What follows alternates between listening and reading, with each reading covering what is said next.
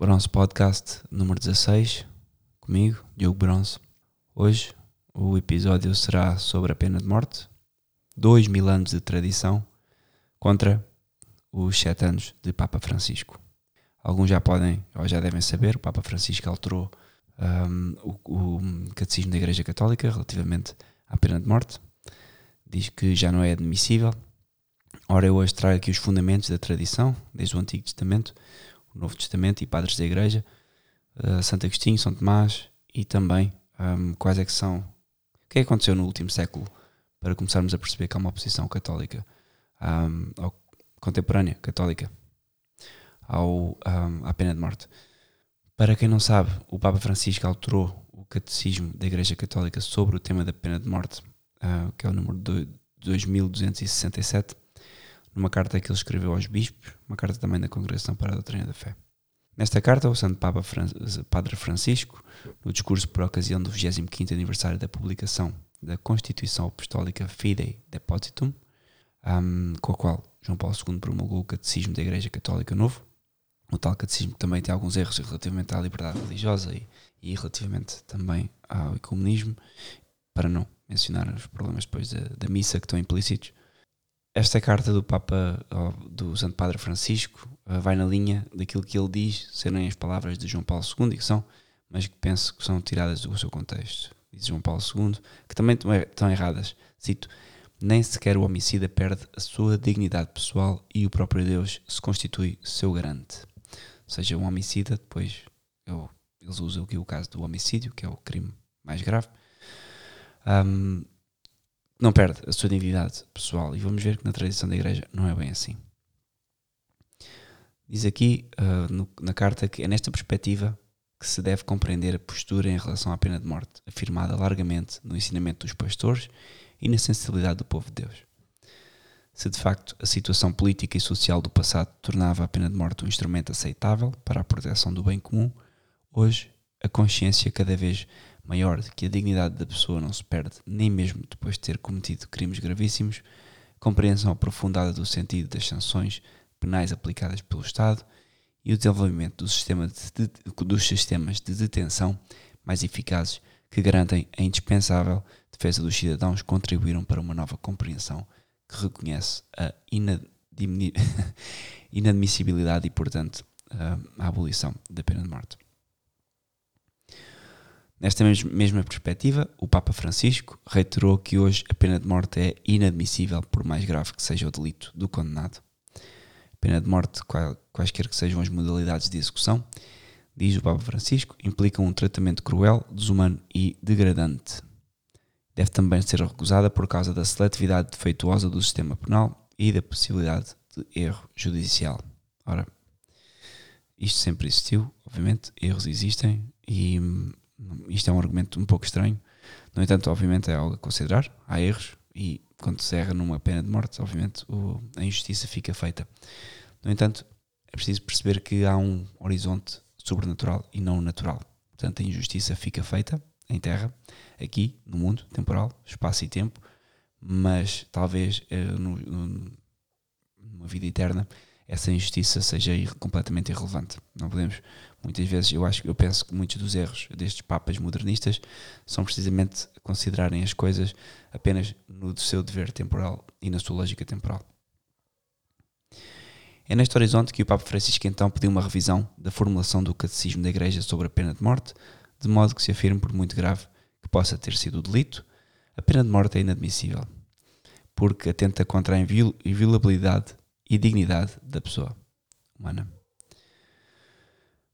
Portanto, nesta nova redação uh, do, desta, da pena de morte, uh, aprovada pelo Papa Francisco, se, e diz ele que se situa em continuidade com o magistério anterior, o que é mentira, mas isto é uma coisa que os modernistas fazem, é geralmente nos documentos dizerem, não, não, o que estamos a dizer agora e a escrever está em sintonia total com a tradição da Igreja. Não está a Igreja sempre, até hoje, independentemente do Papa Francisco pensar que pode mudar isso, a Igreja não condena a pena de morte em qualquer circunstância, apenas menciona que é uma, algo a ser aplicado muito excepcionalmente. Portanto, não o pode condenar, obviamente. E não o pode condenar por os motivos que eu já vos vou dizer.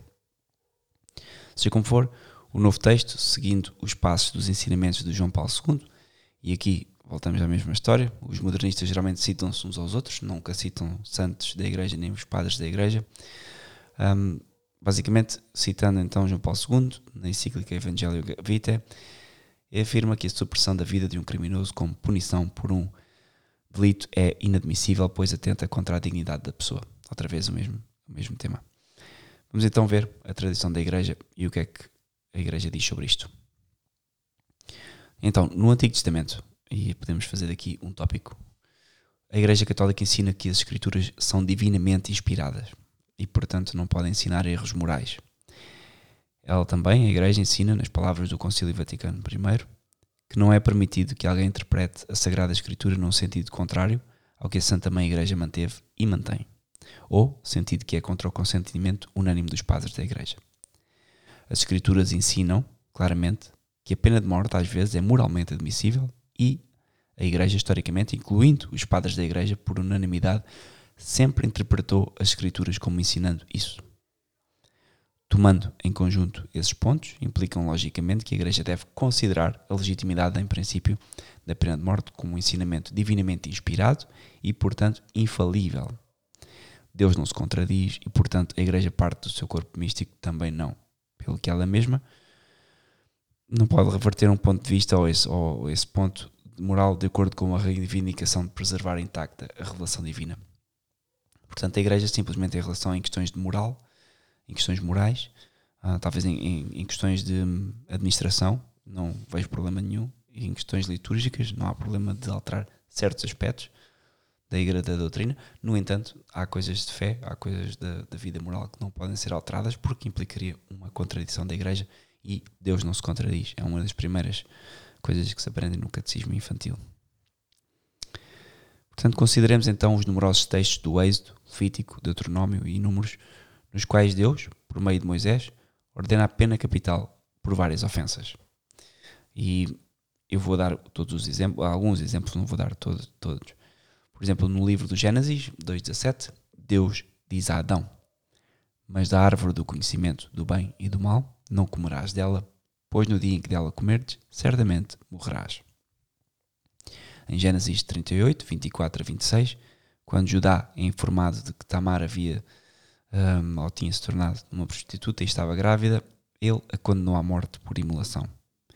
Durante o período em que os israelitas vagaram ou vaguearam pelo deserto, um, os exemplos incluem um homem que foi apedrejado por recolher lenha no sábado, enquanto o outro foi apedrejado por blasfémias. Na rebelião de Corá também o chão abriu-se engolindo Corá, outros líderes e as suas famílias, e um fogo do céu consumiu, um, isto só para dar alguns exemplos, também outros 250 seguidores. No dia seguinte, todos os israelitas protestaram contra Moisés e Arão, uh, com planos pelas mortes, e Deus enviou uma praga que matou outros 14.700 pessoas. O próprio Elias capturou e massacrou os profetas de Baal. O rei Asa e as tribos que o seguiram fizeram um pacto de adoração a Deus, e quem não adorasse o Senhor Deus de Israel seria morto. O rei Acabe eliminou Nabote, obtendo falsas testemunhas para testemunhar que Nabote havia blasfemado contra Deus e o rei, e no levante contra Atalias um, quando Joás foi nomeado rei de Judá, Matã, o sacerdote de Baal, foi morto. Os exemplos são, portanto, numerosos. Há quem sugira que esses exemplos sejam comparáveis, por exemplo, à permissão de Moisés do divórcio. E isto, eu já vi um, dizerem isto, atenção, porque o divórcio também era permitido entre os judeus e depois no cristianismo foi suprimido. Certo? E temos uma explicação para isso. Há quem sugira que esses exemplos sejam comparáveis, mas nós temos aqui a prova de que não são.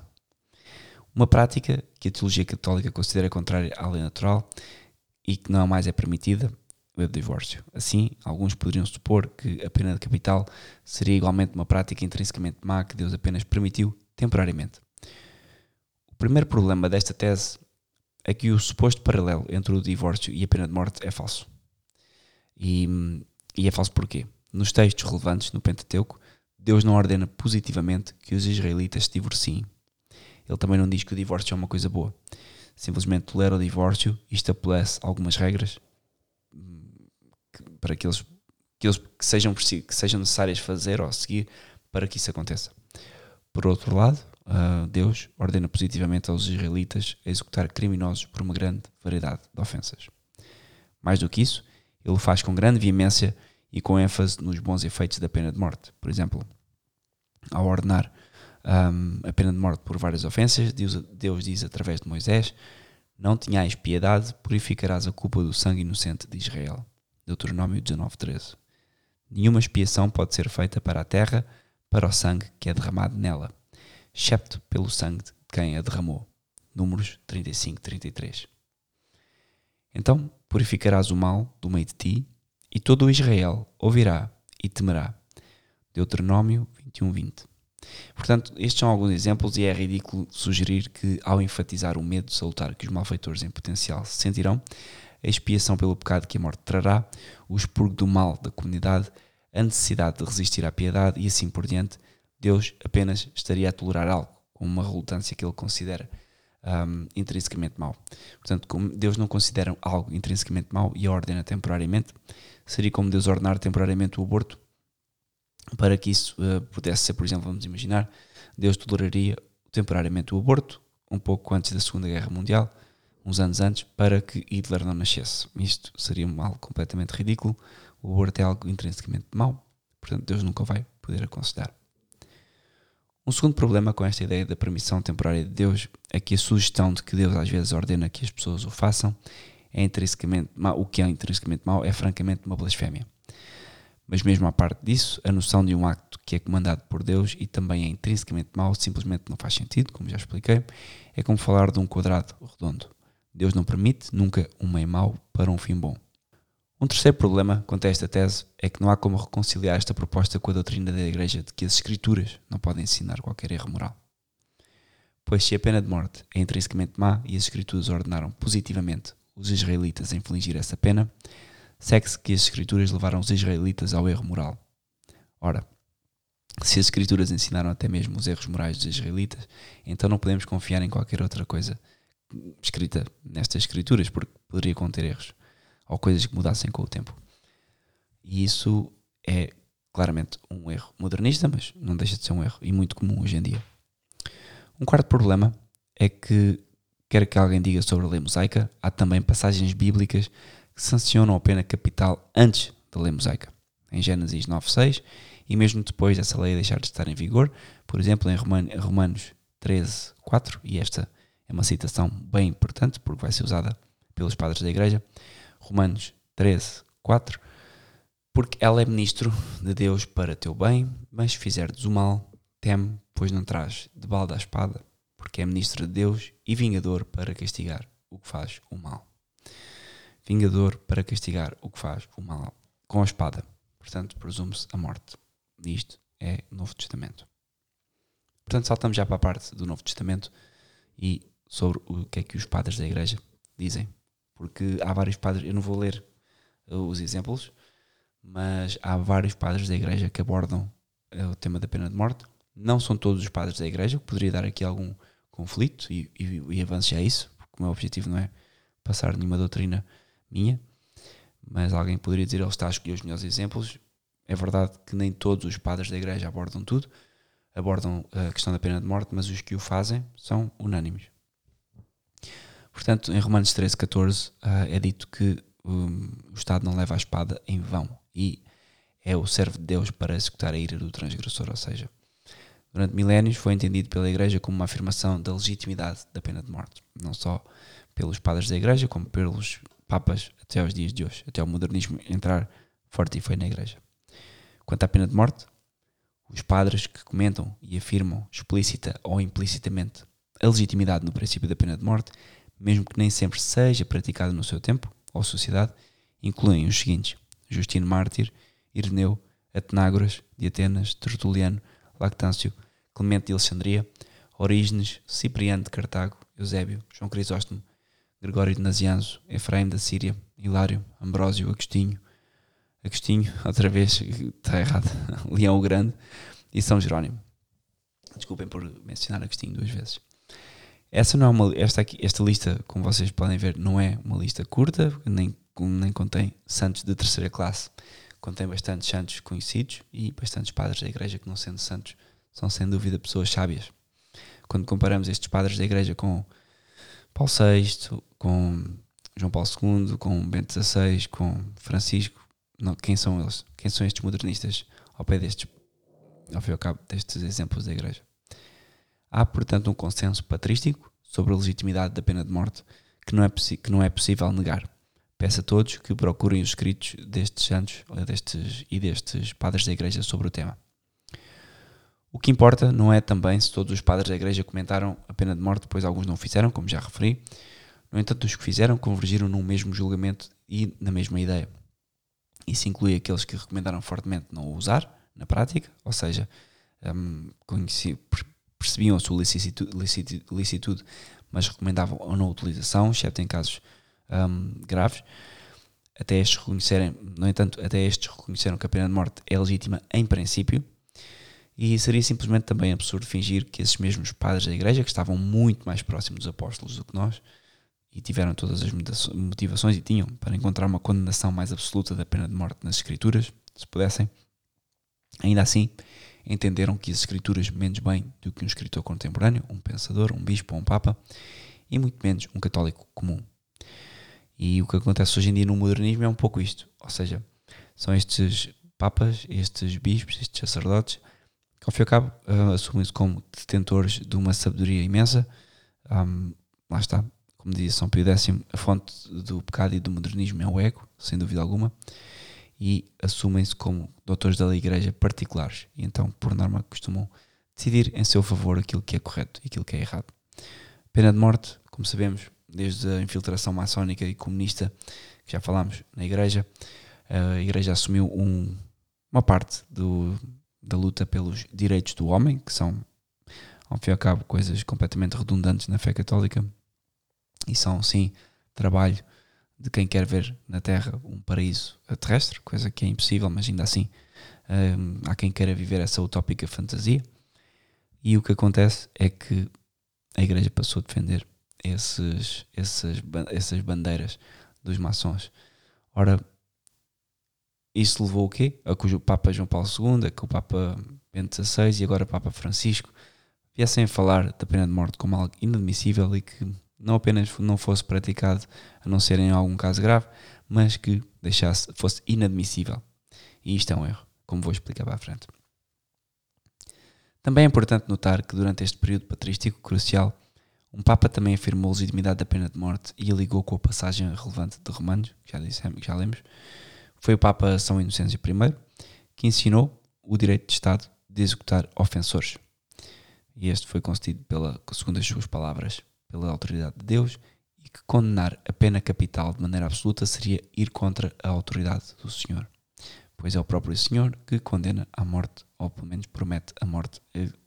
Pessoas tão irrelevantes para o Papa Francisco como Adão e Eva. O que é que diz, então, avançando aqui uns anos, Santo Agostinho sobre este tópico. Penso que é importante irmos a estes santos uh, mais basilares, Santo Agostinho e São Tomás. Ora, Santo Agostinho, uh, sobre este tópico, diz-nos: existem algumas exceções feitas pela autoridade divina à sua própria lei, de que os homens não podem ser mortos. Essas exceções são de dois tipos, sendo justificadas por uma lei geral ou por uma comissão especial concedida por um tempo a algum indivíduo. Neste último caso, em que hum, é uma comissão especial concedida por um tempo a algum indivíduo, aquele a quem a autoridade é delegada e quem é apenas a espada na mão daquele que a usa, não é ele próprio responsável pela morte que causa. Ou seja, quando o Estado, ou quando o Estado, seja a Igreja, seja quando o Estado e o, e o poder temporal decide executar uma pessoa, se for justa essa, essa condenação, a pessoa que detém a espada, o executante, não é responsável pela morte que causa, o que significa que está a executar um trabalho de justiça e, portanto, não entra em pecado mortal quando um, tem de executar alguém.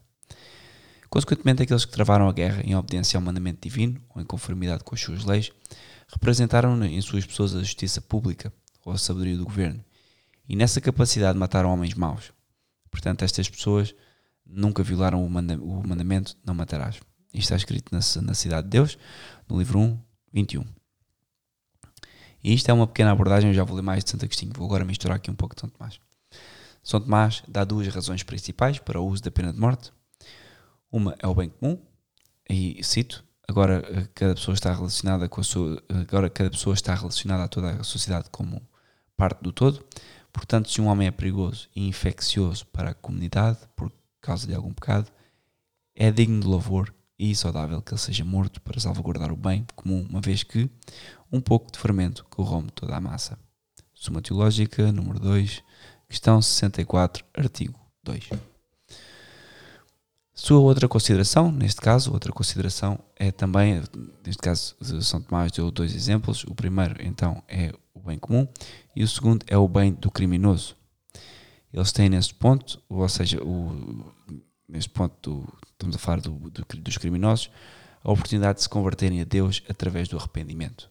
E se eles são tão obstinados que mesmo no ponto da morte o seu coração não se afasta da malícia, é possível fazer um julgamento bastante provável que nunca se afastariam do mal. Portanto, aquilo que, que é dito aqui em São Tomás, na Suma contra os Gentis, no livro 3, capítulo uh, eh, 146, é que o confronto com a morte pode trazer o arrependimento ao criminoso. Arrependimento este que, lá está, estes santos têm uma, uma perspectiva sobrenatural. Não estão preocupados apenas com aquilo que acontece aqui no mundo, mas querem precisamente precaver as almas em toda a sua extensão de eternidade. Significa isto que é preferível que um criminoso se arrependa um, aqui, enquanto ainda pode fazer penitência, ainda se pode confessar e receber a Santa Missa para a remissão dos seus pecados, do que mais tarde possa padecer no purgatório ou até mesmo no inferno, mais possivelmente, caso não haja arrependimento algum, nem contrição.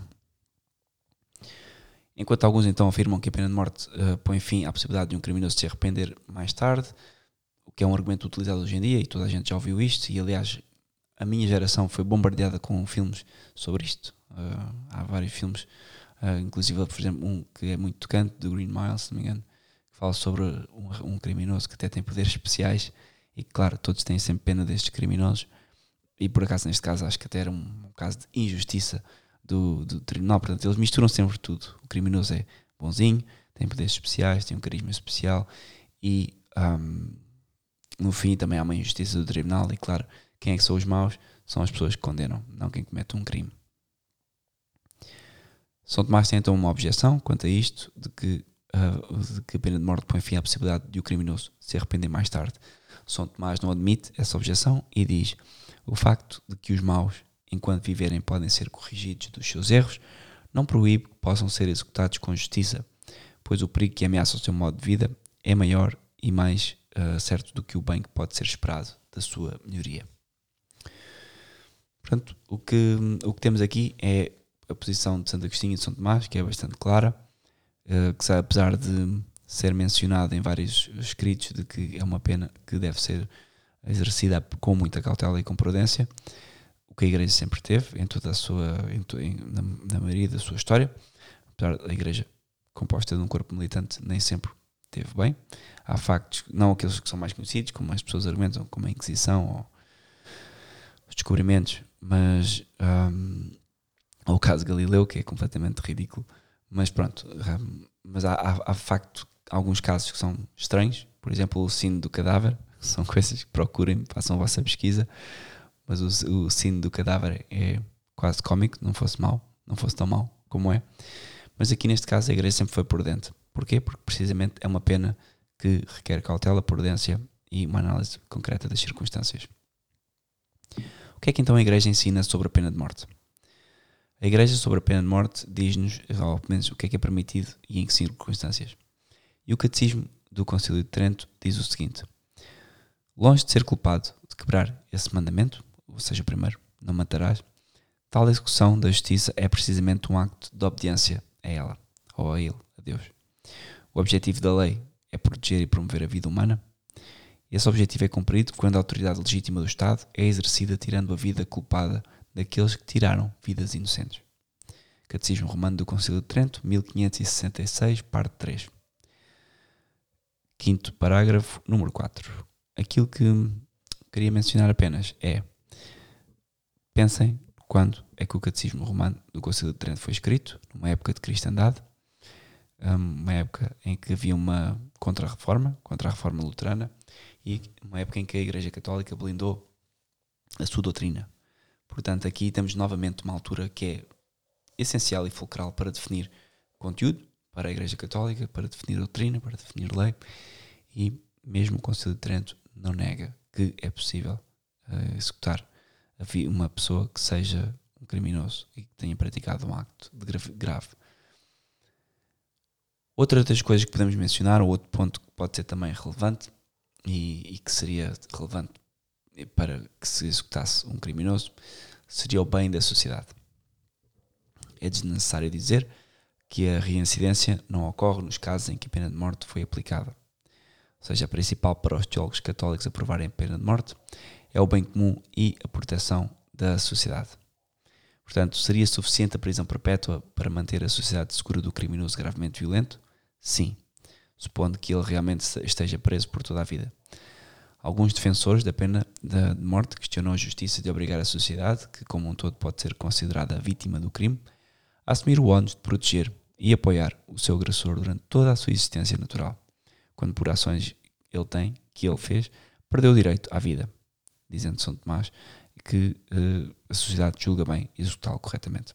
Diz São Tomás isto, da Suma Teológica, livro 2, questão 64, artigo 2, se um homem é perigoso, cito, estou a citar São Tomás, se um homem é perigoso e infeccioso para a comunidade, por algum ou por causa de algum pecado, é louvável e vantajoso que ele seja morto, a fim de salvaguardar o bem comum.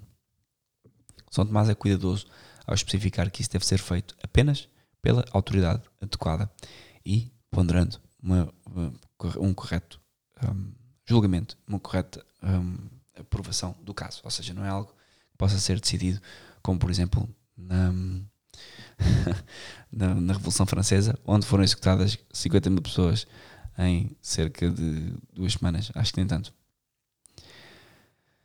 No entanto, esse direito uh, de continuação de Tomás pertence apenas àquele encarregado de cuidar toda a comunidade, assim como um médico pode cortar um membro infectado, uma vez que ele é encarregado de cuidar da saúde de todo o corpo. Portanto, aqui São Tomás otorga isto não a um povo, a uma, a uma molde de gente, porque isso é o que acontece mais vezes, é que, por exemplo, há um caso de violação de uma criança ou há um caso de um assassinato de uma criança, como houve aqui há dias em Portugal. Por norma, se as pessoas apanham este criminoso, o que acontece é que o desfazem, praticamente. São as próprias pessoas que, que realizam essa justiça. Muitas vezes sem averiguar se aquele de facto é o indivíduo culpado, quais é que foram as circunstâncias, as motivações, e os julgamentos públicos, públicos geralmente acabam muito mal e os motivos são completamente irracionais. No entanto, as pessoas tendem a não, a não se lembrar disso quando estão um, furiosos e quando estão quase tomados de raiva contra estes assassinos. O que São Tomás diz é que isso não deve isso acontecer assim, deve ser, feita um, deve ser feito um julgamento apenas pelas autoridades competentes.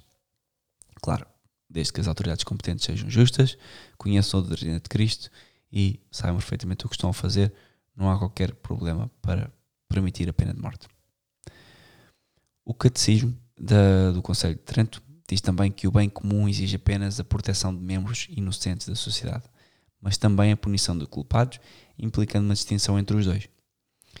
Novamente, o Conselho declara que, cito, o poder da vida e da morte é permitido a certos magistrados civis, porque é deles, sob a lei, a responsabilidade de punir os culpados e proteger os inocentes.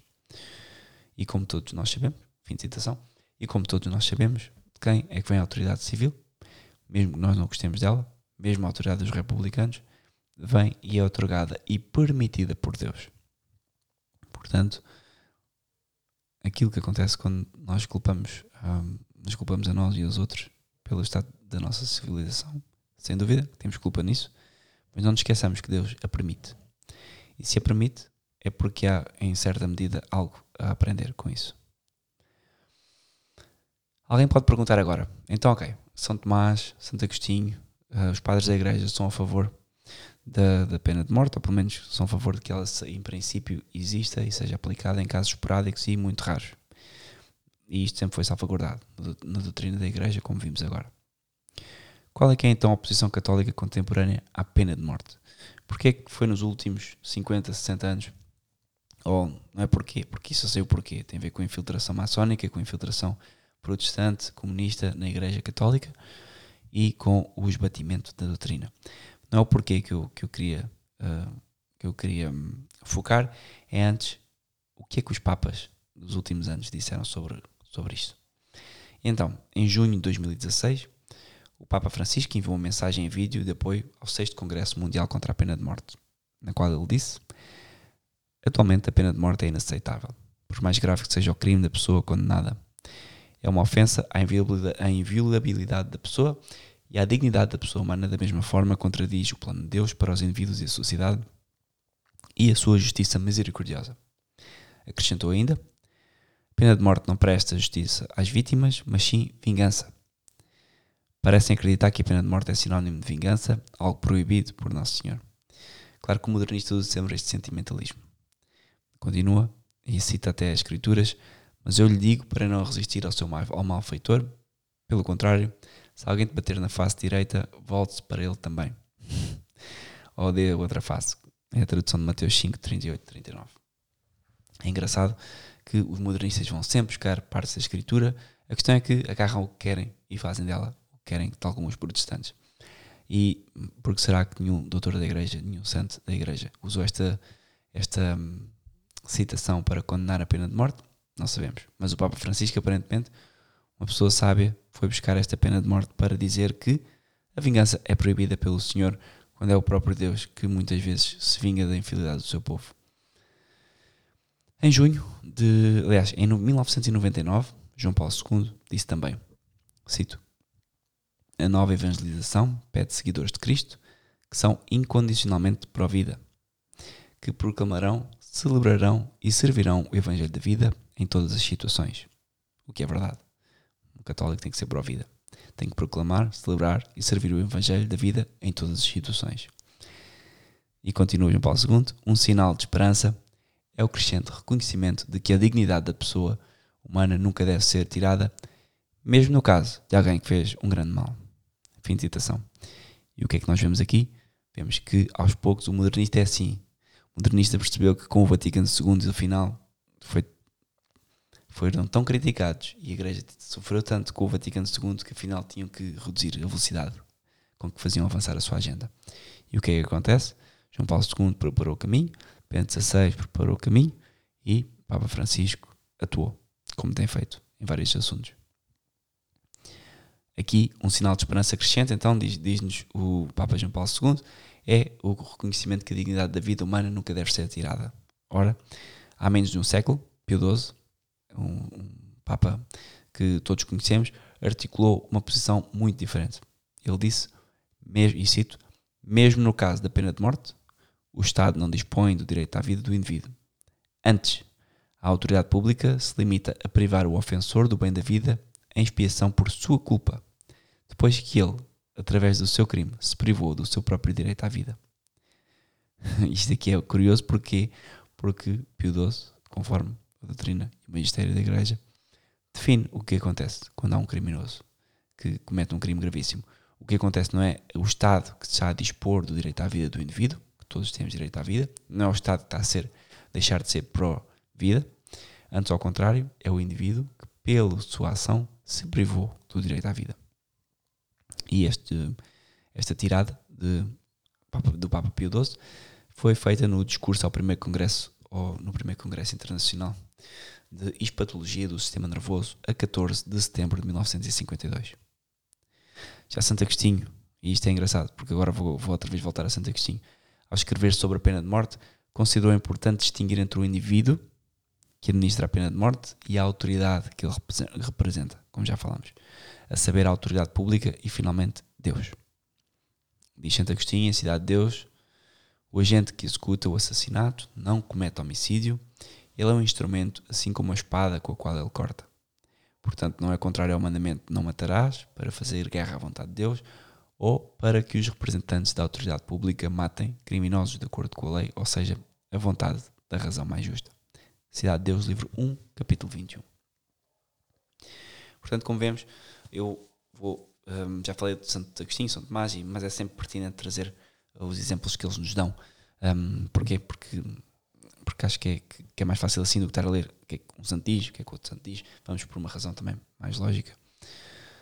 Se alguma coisa não ficar compreendida, comentem hum, peçam-me explicações, façam questões, porque poderemos abordar isto mais tarde.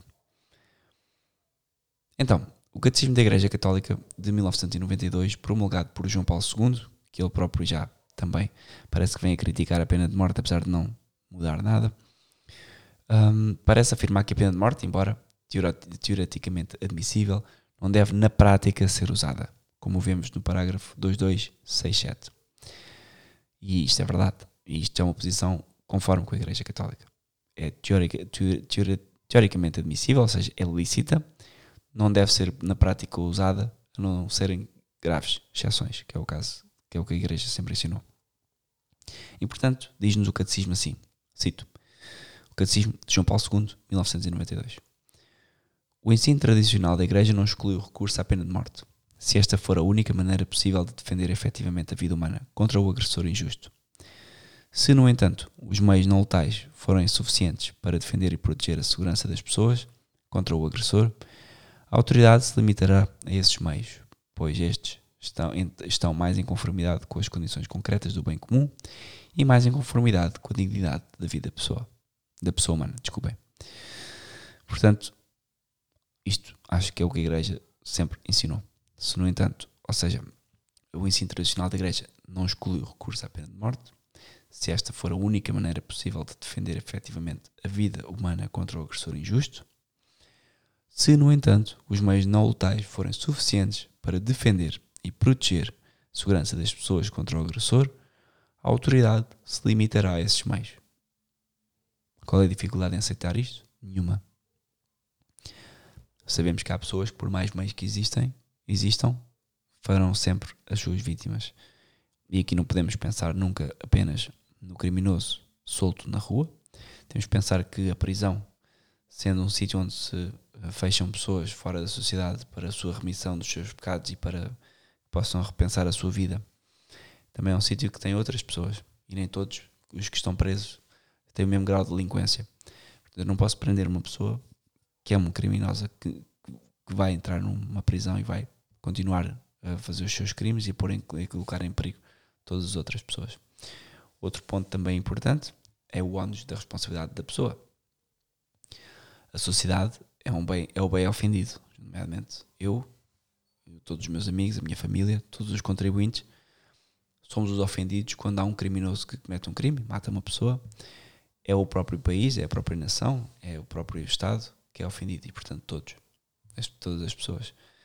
Ora, o ónus de sustentar uma pessoa que comete um crime hediondo na prisão nomeadamente os custos da, sua, da manutenção da sua vida, com comida, higiene um, e basicamente todos os outros afazeres que uma pessoa faz, porque nem só também de pão vive um homem. Tudo isso são ónus que não se pode exigir à sociedade que simplesmente o carregue. É preciso que a sociedade o queira carregar. E obviamente que, novamente, não depende de uma maioria, nem de uma minoria, nem da interpretação do povo em relação ao que aconteceu num determinado crime.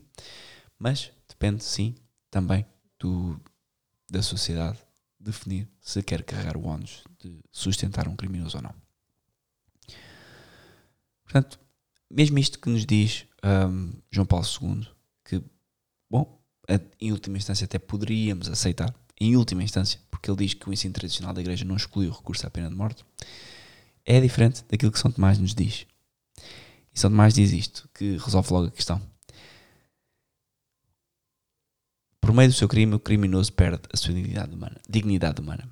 E cito: Embora seja mau em si mesmo matar um homem, enquanto ele preservar a sua dignidade, pode ser bom matar um homem que pecou, assim como matar um animal. Pois um homem mau é pior que um animal e é mais prejudicial. Suma Teológica, livro 2, again, capítulo, uh, questão 64, artigo 2. Pio XII, também, como citado acima, afirma categoricamente que um criminoso pode perder o seu direito à vida, como já lemos.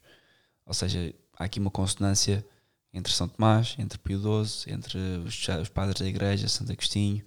Ah, João Paulo II ainda conserva nos seus escritos, apesar de dizer coisas diferentes, ainda conserva aquelas vírgulas modernistas, aquela frase de que é a doutrina tradicional que a pena de morte possa ser considerada, no entanto, depois, vírgula, e todas, a, todas as, as modernices.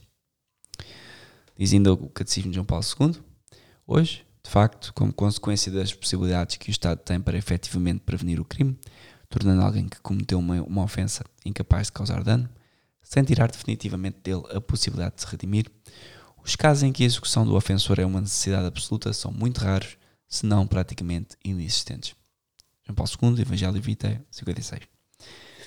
Eu poderia confirmar isto nas sociedades um, desenvolvidas, onde é mais fácil não só julgar o processo de julgamento sem corrupção, como é mais fácil também manter isolado uma pessoa assim. Há forças policiais minimamente aceitáveis, há justiça minimamente, apesar de ser corrupta noutros, sentidos, um, por exemplo, económicos, coisa que dificilmente haveriam, haveria pessoas que se safassem de uma pena capital hoje em dia se fossem julgadas com justiça.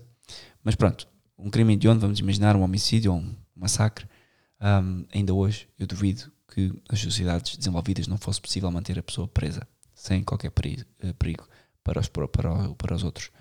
No entanto, há esses casos sem dúvida, como temos visto, há sempre pessoas que são mortas na prisão, esses mortos não aparecem do ar e, portanto, é preciso muita cautela com isto.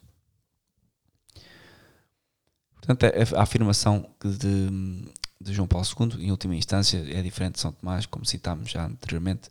Uh, São Tomás confirma que a melhor oportunidade do criminoso para se redimir é imediatamente antes da morte. Ou seja, quando uma pessoa é confrontada com a morte, as coisas mudam um pouco.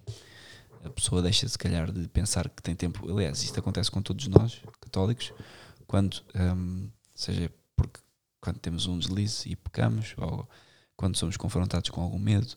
Eu, por exemplo, detesto andar de avião e sempre que sou confrontado com uma experiência assim mais um, hardcore, sinto a necessidade de confessar e, e quase como preparando uma morte. Ora, se isto acontece apenas por andar de avião ou por qualquer outra coisa, banalidade, pensem quando temos de facto uma data de execução marcada.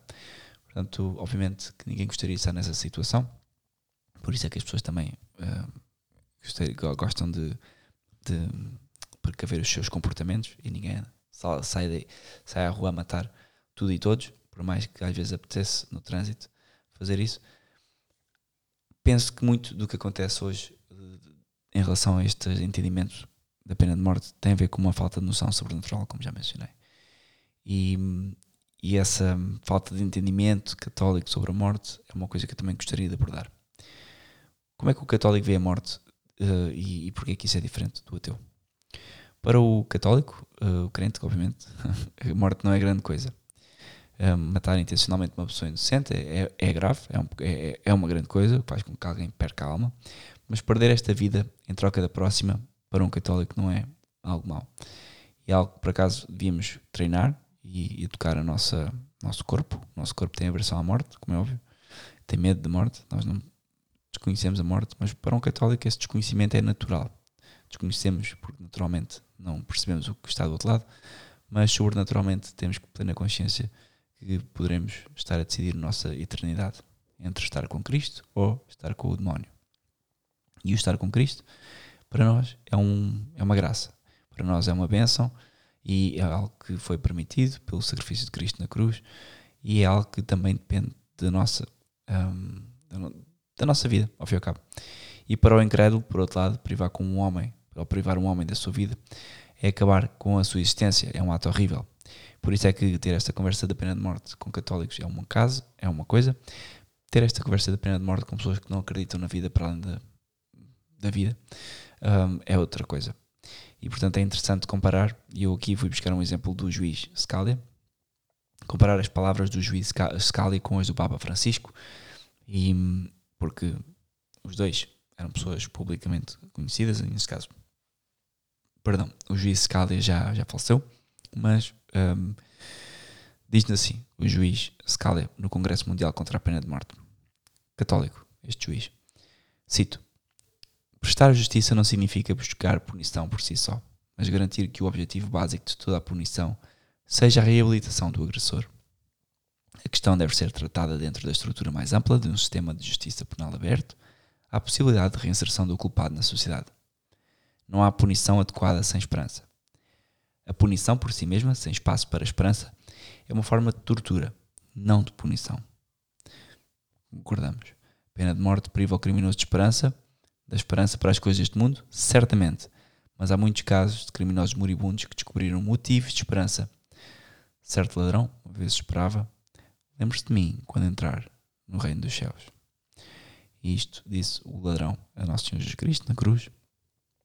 Certamente já não teria muitas esperanças, já estava crucificado para o mundo terrestre, mas tinha certamente bastantes esperanças de privar com o Senhor no reino celeste. E o que o juiz Scalia nos diz, uh, como cristão ou como católico, pode sentir-se em relação a uma sentença de morte. Além de ser menos propenso a considerar a morte como uma punição totalmente cataclísmica, o cristão ou católico também é mais propenso a considerar a punição em geral como merecida. A doutrina do livre-arbítrio, a capacidade do homem de resistir às tentações do mal, que Deus não permitirá, além da capacidade do homem resistir, é central na doutrina cristã da salvação e condenação, céu e inferno.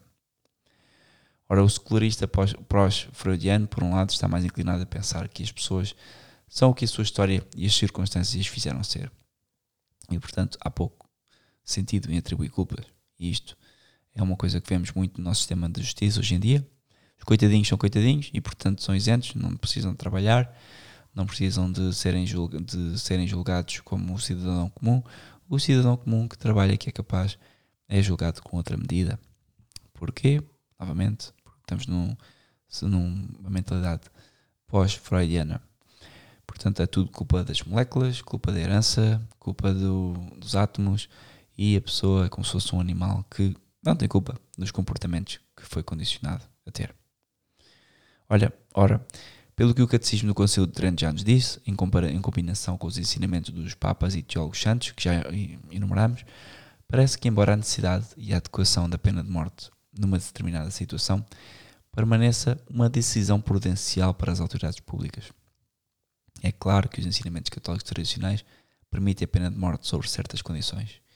E é claro também que é preciso ter prudência na forma como se aplicam essas condições e na forma como se executam essas condições. Ninguém vai executar uma pessoa hoje em dia de forma bárbara, um, para, pelo menos para já, pelo menos os católicos não o deveriam fazer, apesar disso acontecer muitas vezes. Alguém poderia também argumentar que a manifestação do catolicismo moderno contra a pena de morte é, pelo menos em parte, devido à influência do que Scalia chama de o secularista pós-freudiano, como já mencionei, inclinado a diminuir a responsabilidade moral do criminoso e aparentemente cego à possibilidade de expiação pelo pecado e pela vida após a morte. E é isto que é preciso ter ideia, ter noção quando estamos a falar com com, e a argumentar sobre este tema da pena de morte com os nossos pais, com os nossos familiares, se eles forem ateus ou, ou se, não, ou se forem católicos modernistas até, muitas vezes já não têm uma, uma noção do sobrenatural. Vivem a sua fé como uma, um transcendente muito, muito transcendente, ou seja, algo lá longe, que eu não sei bem se acontece ou não, e portanto, como não sei, vamos precaver o nosso paraíso terrestre. Ora, não é assim que um católico se comporta. Portanto, o que é que já resumimos? Há dois mil anos de tradição da Igreja, que nos diz uma coisa, que eu tentei resumir da melhor forma em 50 minutos, e há sete anos de Papa Francisco, quando ele nos diz que temos que fazer outra coisa. Não só o Papa Francisco, também os Papas modernistas, como João Paulo II, Bento XVI, também nos foram indicando já por diversas, diversas vezes que seria possível que hum, a pena de morte não fosse para ser executada na verdade. Ou não, aliás, eles não dizem isso. Eles já dizem que a pena de morte não deve ser uh, executada em instante porque viola a dignidade humana, coisa que contradiz toda a tradição e que contradiz Deus. Deus. Portanto, é um, talvez uma heresia. Não, não, não, não quero qualificar isso como uma heresia, mas pelo menos é algo que é estranho. Ou pelo menos afasta da fé católica. E aqui alguém pode perguntar, mas esperem, então, mas não podemos seguir o Papa, ou não devemos seguir o Papa. O Papa não tem a possibilidade de mudar um, certas coisas da fé. Tem. O Papa não tem a possibilidade de mudar certas coisas da fé, tem a possibilidade de mudar certas coisas que dizem respeito à administração da fé, ou pelo menos do, da Igreja. Coisas administrativas. Portanto, a questão da nossa atitude em relação ao Papa é delicada. Principalmente, e eu agora vou perder aqui um, um bocadinho tempo a explicar sobre a questão do não devemos seguir o Papa em tudo. A questão da nossa atitude em relação ao Papa é delicada, principalmente porque há muita confusão nos católicos sobre isto. Os últimos 50 anos tornaram essas questões importantes, ou mais importantes do que o habitual, desde que testemunhamos a introdução de várias teorias e práticas, muitas vezes pelos próprios Papas, que são contrárias ao ensino perante da Igreja Católica, como é o caso da pena de morte. Para não estender muito mais. Cabe-nos então examinar os princípios envolvidos neste caso. Primeiro, não há dúvida de que acreditamos em todos os dogmas da Igreja, especialmente aqueles relacionados ao ofício do papado. Ponto A. Foi divinamente fundado, ou seja, tu és Pedro, e sobre esta rocha edificarei a minha igreja, e as portas do inferno não prevalecerão contra ela. E eu te darei as chaves do reino dos céus, e tudo o que ligares à terra também será ligado no céu, e tudo o que soltares sobre a terra também será desligado no céu. Ou desligado. Mateus 16, 18, 9. Que o Bispo de Roma, ponto B, ou seja, que, o Bispo de Roma tem primazia que nenhum outro Bispo tem. Apontamos que a tradição da, da Igreja diz, e é grande, antiga, pelo menos é bastante extensa, e é universalmente reconhecida, foi fundada e estabelecida em Roma por dois apóstolos mais gloriosos, Pedro e Paulo. Aponto também a tradição que esta igreja tem da igreja, ou seja, os apóstolos e a sua fé proclamavam aos homens que se resumem ao nosso tempo através da sucessão dos bispos. E por isso, todo, todos os que se reúnem uh, em, em, reuniões não autorizadas, ou seja, todos aqueles que hoje em dia se reúnem fora deste âmbito, tem, tem aqui várias, várias, temos aqui várias, várias motivos para acreditar que há, que há problemas sobre isso, porque a sucessão apostólica acontece com uma, com, numa linha bastante ordenada. E, portanto, sucessões apostólicas com pessoas que se autoproclamam uh, bispos ou com pessoas que são, estão fora da sucessão apostólica, não sei se devemos um, segui-los, mas pronto, vou, vou ler-vos o que tem aqui para não divagar sobre esta questão dos ortodoxos, mas pronto. Pois com esta igreja, por causa da sua autoridade superior, toda a igreja deve concordar, isto é, os fiéis em toda a parte, em comunhão com a igreja, a tradução dos apóstolos sempre foi preservada por aqueles que estão em toda a parte. Ou seja, eu estava a tentar citar Santo Ireneu contra as heresias, mas na prática o bispo de Roma tem primazia sobre os outros bispos. E C, que o Papa é infalível sobre certas condições. E há quem pense que o Papa é infalível quando está na casa de banho a falar, mas não. O Papa é infalível quando fala ex cátedra, isto é, quando no exercício do seu cargo de pastor e professor de todos os cristãos, ele define em virtude da sua suprema autoridade apostólica uma doutrina de fé ou moral a ser mantida por todo o povo. E, portanto, Igreja é, devido à assistência divina prometida a ele abençoado Pedro, possuidora daquela infalibilidade com a qual o Divino Redentor desejava que a sua Igreja fosse dotada, na definição de doutrinas de fé e moral. E, consequentemente, que essas definições do Romano Pontífice são irreformáveis por natureza e não por causa do consentimento da Igreja. Eu acabei de ler, apesar de ser uma, estava a ler algo que parecia complexo e é, mas isto é o primeiro concílio vaticano. Um, que ninguém fala disso hoje em dia. Parece que foi eliminado. Portanto, o ponto C é este: infalibilidade ex cátedra do Papa. Portanto, parece haver dois erros comuns nestes tempos turbulentos hoje em dia. A primeira tentação hoje é presumir e julgar que o Santo Padre, por ser um herege formal, uma situação que, segundo, segundo alguns, faria o aparente Papa, ou para eles, aparente Papa, ser um antipapa, não possuindo a verdadeira jurisdição. Embora isto tenha sido apresentado como uma possibilidade teórica por alguns teólogos, historicamente, tal teoria não pode explicar o que acontece com doutrinas como a visibilidade da Igreja ou a promessa de Cristo de estar com a sua Igreja até ao fim dos tempos.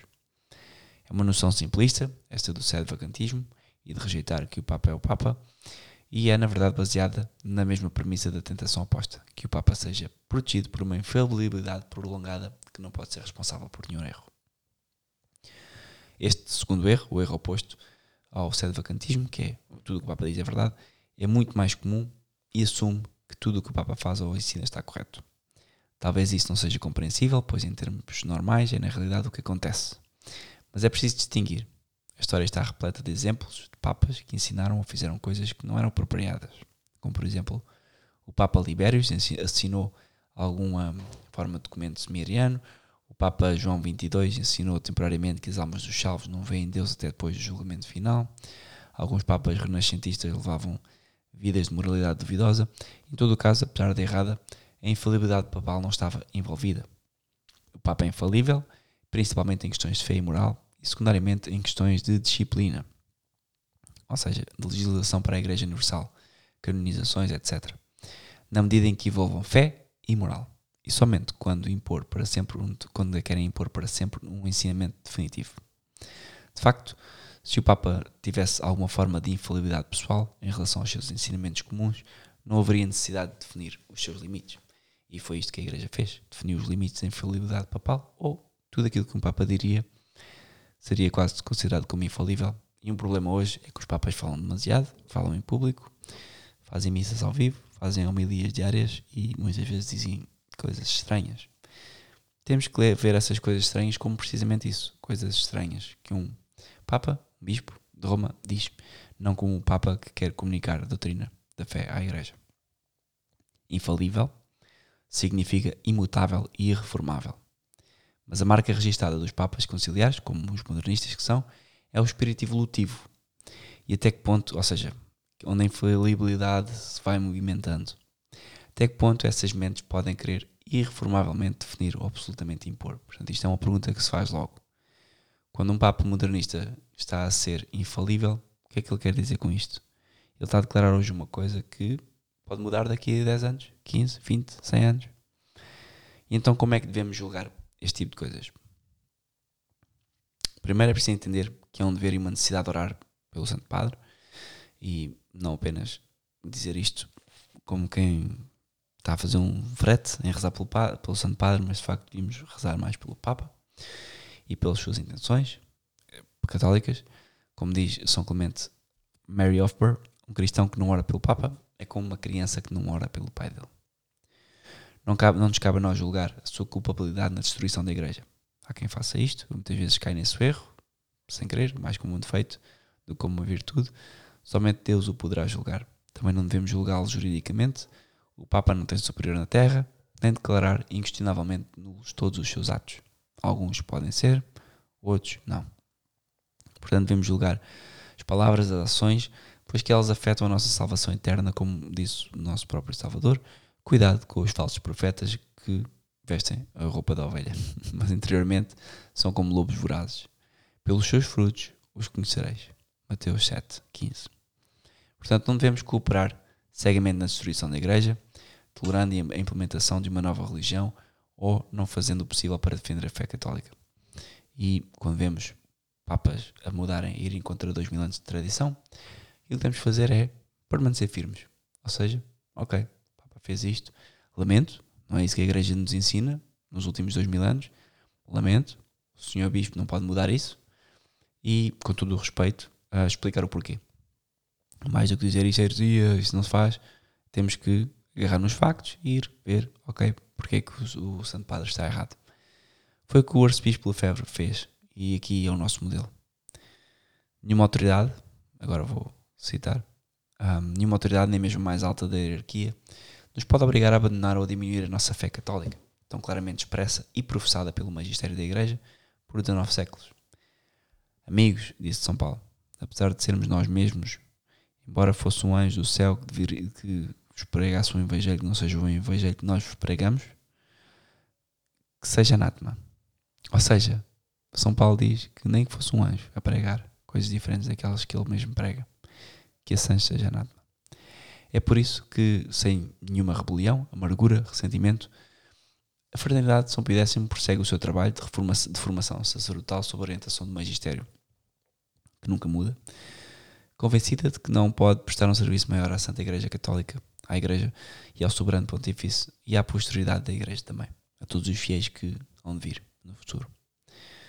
Como podem ver neste episódio de hoje, falei, falei então sobre a pena de morte, fazendo agora um resumo sobre tudo, sobre o Novo Testamento, os padres da Igreja Santo Agostinho, São Tomás, também Pio XII e outros, outras pessoas como João Paulo II, Bento XVI, não senti nada, mas era na mesma linha, e Papa Francisco.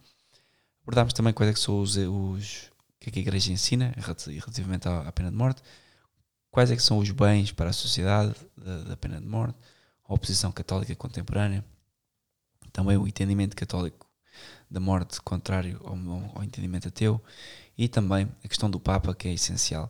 Se não deveríamos obedecer ao Papa em todas as questões, esta é uma daquelas questões em que nem se trata de obediência, que o Papa não despede a obediência. É uma questão de doutrina. É uma questão de olhar para o catecismo e perceber este catecismo está errado.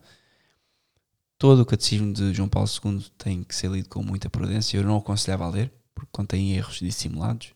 O típico erro modernista, como ele próprio diz, que a tradição da Igreja é que existe a pena de morte, mas não vamos aplicar nunca. Este tipo de erros acontece em todo lado e ao fim e ao cabo, Apple aproveita para disseminar os erros do Concílio Vaticano II. Aproveito também para um, mencionar que é importante rezar muito pelo Papa e pela Igreja. Estamos a passar um, por uma tribulação gigante, uma tribulação como eu acho que talvez nunca tenha havido, uh, globalmente, localmente sim, mas globalmente estamos a passar por esta, com esta questão do, deste vírus falso que anda aí não que o vírus seja falso, mas toda esta paranoia do vírus é completamente manipulada e forjada. E temos os nossos pastores, ao fim e ao cabo, a guiar um, um, são autênticos lobos vestidos de ovelha, a guiarem as pessoas para longe dos sacramentos, com formas de comunhão completamente uh, não católicas e eles próprios preferindo coisas bárbaras, não só em relação à própria fé, não só em relação à própria doutrina, como também em relação à sociedade, parece que não têm capacidade, bispos, pessoas que são inteligentes, caramba, pessoas que supostamente hum, deveriam ser racionais.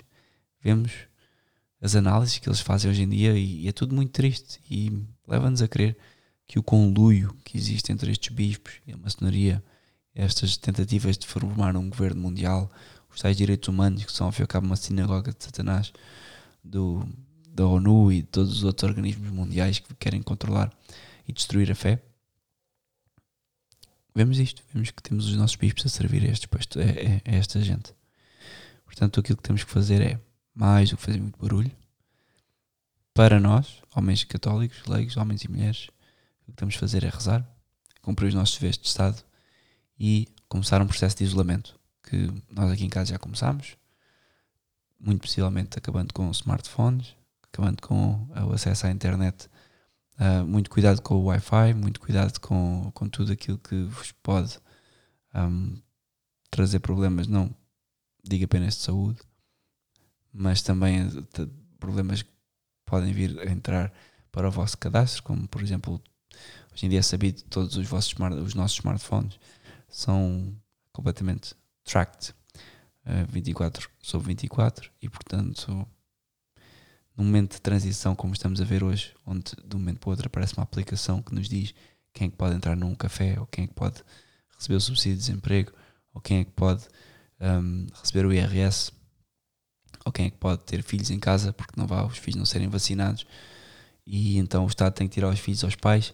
Num momento destes, aquilo que nós precisamos fazer como católicos é começar de facto a submergir na catacumba de forma muito subtil e sem dar nas vistas porque ninguém quer dar nas vistas agora. A altura do católico que quer dar nas vistas acabou. Neste momento temos que ser católicos ad intra, para dentro. Porque se acabar esta crise e nós tivermos preservado a fé, já foi positivo. E é isso que a Fraternidade de São Pio X faz: preserva o sacerdócio católico, preserva também a Santa Missa tradicional católica, preserva a vida católica como ela é e foi nos últimos séculos e como queremos que seja também para os nossos filhos. E sim, queremos que uma igreja que não ande de mãos dadas com o poder temporal, queremos uma igreja que, ou pelo menos não com o poder temporal socialista, queremos uma igreja que não ande de mãos dadas com as teorias mais modernas da filosofia, nem da biologia, queremos uma igreja católica que seja racional, que acompanhe o seu tempo e que seja também sobrenatural, que pense com uma perspectiva de eternidade e não com uma perspectiva temporal apenas, que é o caso. Obrigado por ouvirem este podcast. Deus vos abençoe e rezem por nós, rezem pela minha família, que bem precisamos. Obrigado.